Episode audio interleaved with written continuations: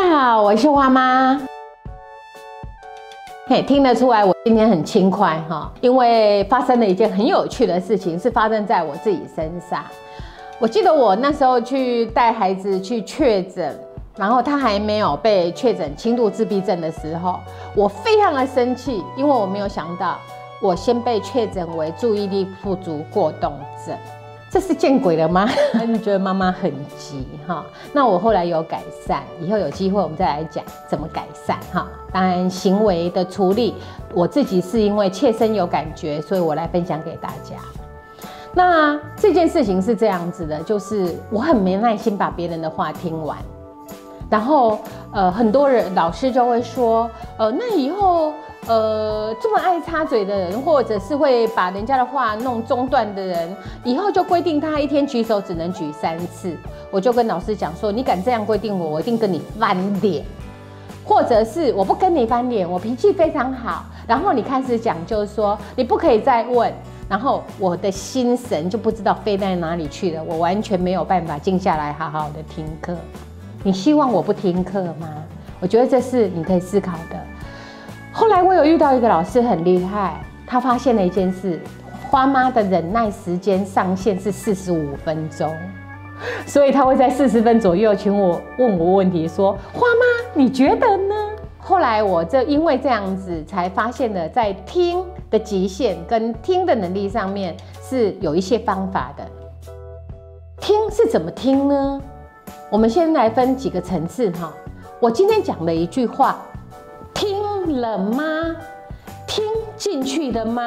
然后听懂了吗？接下来才会是输出。那我用一个比较简单的方式来说，也就是说，今天有人跟我讲说，哎，你要去倒垃圾哦，好，那我听到的这个指令，而且我知道要倒垃圾，那么我就是听懂。可是事实上，真的有这么简单吗？并没有。就是有一次我在新北市图书馆，我们正在办一个活动。那那一天我们玩了一个游戏，我觉得还蛮好玩的。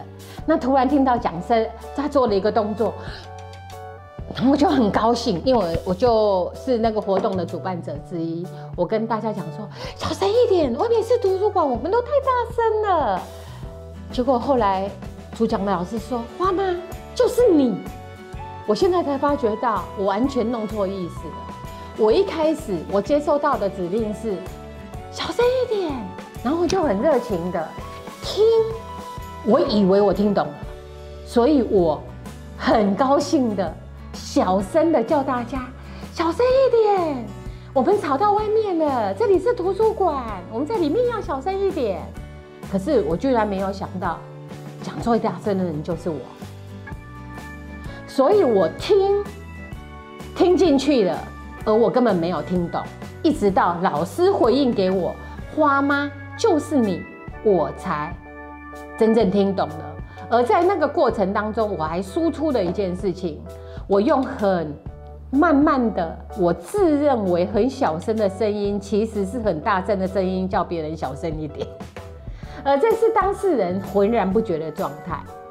我很感谢老师那一天给我亲身的体会到。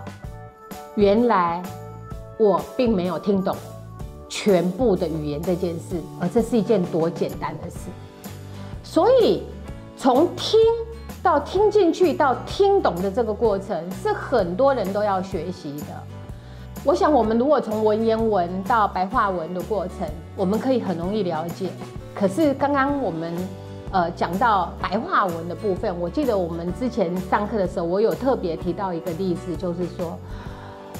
你试试看呐，你试试看呐。其实这句话的意思是不要试，你要听懂到你不可以这样做的时候，其实是要一些层次的。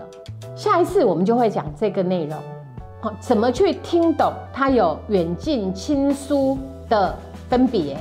我们下次来分享这个部分。今天我们先讲到这里，谢谢大家的收看。